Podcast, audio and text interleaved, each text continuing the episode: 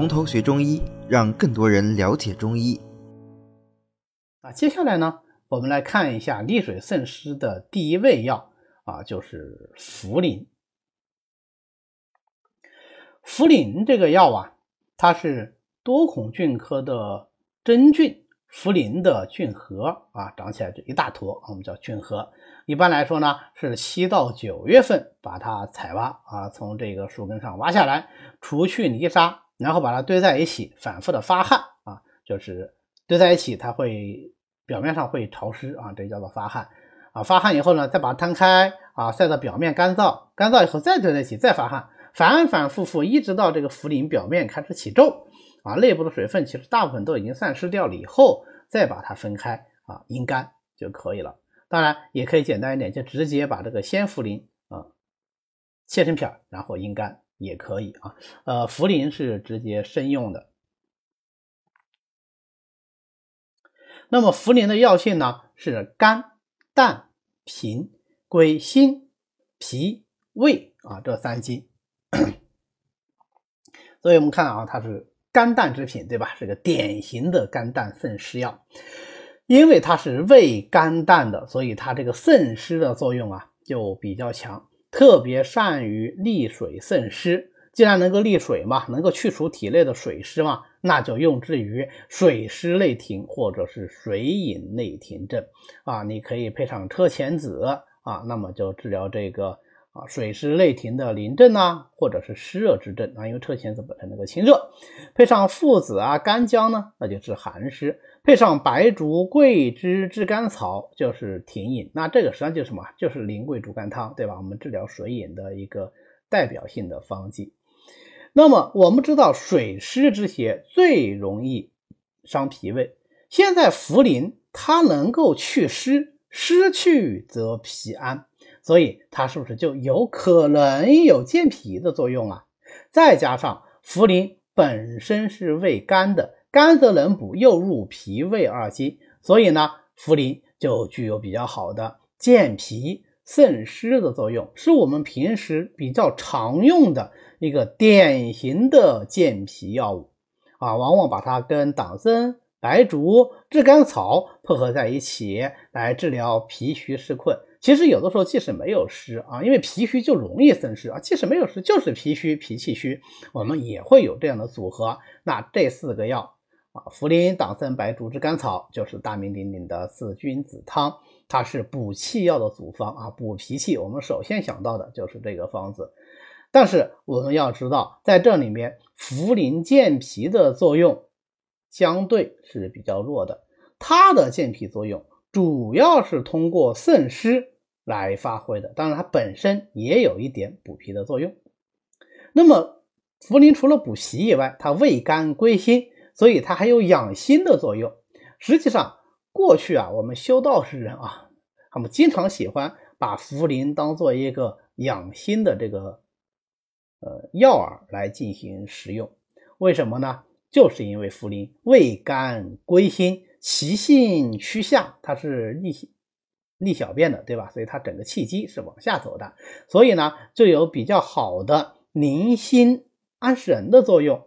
往往呢是配上朱砂呀、酸枣仁呐、远志啊啊来安神。你比如说我们的归脾汤里面啊就有茯苓，不过它用的不是茯苓，是茯神啊。茯神和茯苓有什么关系呢？我们后面在讲茯苓的种类的时候还会再详细的说啊。那么我们总结一下，茯苓的主要药性特点就是利水渗湿、健脾和安神。啊，那么利水渗湿呢是它的核心功效，因为能够利水，所以呢它就有比较好的健脾作用，它是祛湿以健脾这么一个药啊。因为利水渗湿又入心，所以呢它也有比较好的安神的作用。如果是我们要专门用茯苓来安神呢，还可以用朱砂来拌茯苓啊，处方上写。朱茯苓或者叫朱衣茯苓，呃，因为朱砂本身是性寒安神的，所以朱茯苓就安神的作用会更强一些。但是现在呢，我们已经用的很少了，为什么呀？因为朱砂本身含有重金属，是吧？它是这个呃一个矿物，再另外一个呢，呃，朱砂如果是遇到明火来加热的话，它会把汞吸出来，因为它本身是硫化汞啊，它就会吸出硫化汞啊。一旦它吸出了这个汞的话，汞进入我们的药液，那就会导致汞中毒啊，有这样的一个风险。所以过去啊，像朱茯苓、朱一茯苓呢，是尽量不要入煎剂的，一定要入煎剂啊，因为一百度是不足以让这个硫化汞这个吸出汞来的。一定要入煎剂呢，就一定要充分的搅拌，千万不要让这个朱茯苓呐啊贴到了这个药罐子底部。那如果它贴到药罐的底部啊护住了，那么我们煎药的时候，就慢慢慢慢把它烧的温度太高，就会吸出汞过来。这个在很多古人的医案啊，包括一些近代的医案里都有记录。本来是要安神的，开了这个朱茯苓，结果呢，呃，病人煎药的时候不小心吃了以后汞中毒啊，有的甚至就死掉了。所以现在用朱茯苓呢，呃，入煎剂就必须很小心了啊。更多的时候呢，我们可以把它入啊丸散，它不见明火，那就比较安全。那茯苓本身呢，啊，也有不同的类型。茯苓皮是红颜色的，啊，就所谓皮赤的，我们叫它赤茯苓。赤茯苓跟普通的茯苓比起来，它利水的功效会更强一些，但是健脾和安神的作用呢，相对就比较差了。那我们平时用的比较多的，它这个皮是白颜色的啊，就是所谓的白茯苓。白茯苓呢，它健脾的功效。会比较好一些啊。我们平时要做个药膳呐，啊，煲个汤啊，煮个鸡啊什么的啊，往往就用的是白茯苓。那么还有一类茯苓呢，它是比较特殊的，是所谓叫做抱木而生啊，就是它是围绕这个松树的根来长出来的。那古人认为这样的茯苓呢，啊，它寄托了一个灵气在里头啊，有松树的灵气在里头，所以它安神的作用。会更好一些啊，就给它一个特殊的名字，叫茯神啊。那我们临床上呢，如果用茯苓来安神为主的话，就开茯神啊，这样的话效果会更好一些。比如说我们前面举的例子，归脾汤啊，我们希望这个茯苓既有健脾的作用、祛湿的作用，还能多一点安神的作用，那我们就选择茯神啊，这样效果会更好一些。那么呃，茯苓呢还有一个副药。就是茯苓皮啊，我们前面讲白皮儿的、红皮儿的，对吧？那么这个茯苓皮呢，其实就是把这个茯苓应该要把它的皮呀，给它啊单独的啊剥下来啊，切下来，切下来以后制成的这个药。这个茯苓皮呢，甘淡而平，归脾胃经，所以它是没有什么安神的作用的，健脾的作用也几乎没有，它的作用就是利水消肿。所以它只用于水肿，尤其是善于用治疗什么水肿呢？治疗以皮肤表面啊，就水肿层次比较表浅的水肿。